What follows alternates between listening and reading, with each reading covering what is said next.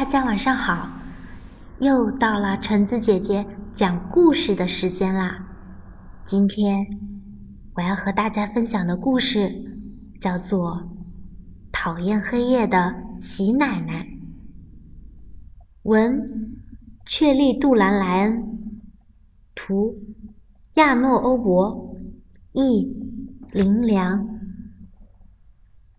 河镇附近的山区里。住着一位老太太，人家都叫她喜奶奶。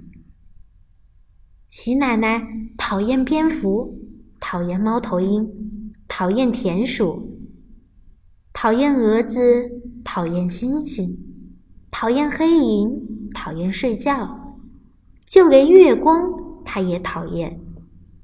说来说去呀，她讨厌的就是黑夜。喜奶奶对她的那只老猎狗说：“要是我能把黑夜赶出河镇，太阳就能永远照着我的小茅屋。真是不懂，为什么从来就没有人想过要把黑夜给赶走？”他用小树枝扎了一个扫帚，要扫掉茅屋里。和河镇山区上面的黑夜，它又扫又扒，又拨又挥的，但是每次向窗外一看，黑夜还是在那里，就像天花板上扫不干净的灰尘那样。喜奶奶拿出缝针来，把麻布缝成一个结结实实的麻布袋儿，看看能不能把黑夜。装在里面，拿到河镇山区外面倒掉。他又装又填，又压又塞的，蹑手蹑脚的，连一个黑影也不放过。可还是没有办法把黑夜全部都塞进麻布袋里。喜奶奶把最大的一口锅搬出来，搁在火堆上，打算。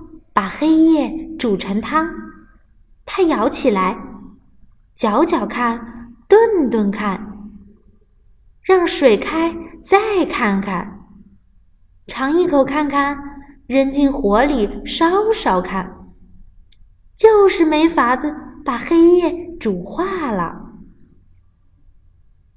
喜奶奶又弄来一些藤蔓，想把黑夜结结实实的捆成一捆。他想，带到市场上，说不定就有人愿意买。可是他困不住黑夜。喜奶奶像剪羊毛似的去剪黑夜，但是从天上掉下来的只是一些云。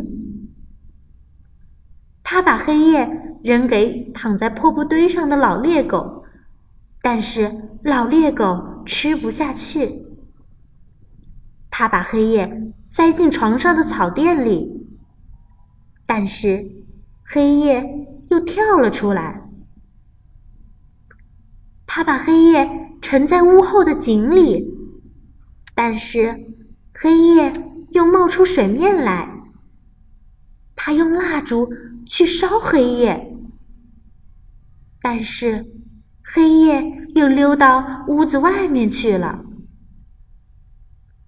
喜奶奶给黑夜哼着催眠曲，拿一碟牛奶去浇黑夜，对着黑夜挥拳头，把黑夜放在烟囱里熏着。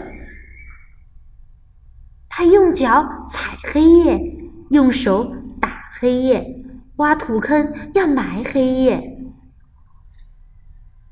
他还对着黑夜吐唾液，可是黑夜理都不理他。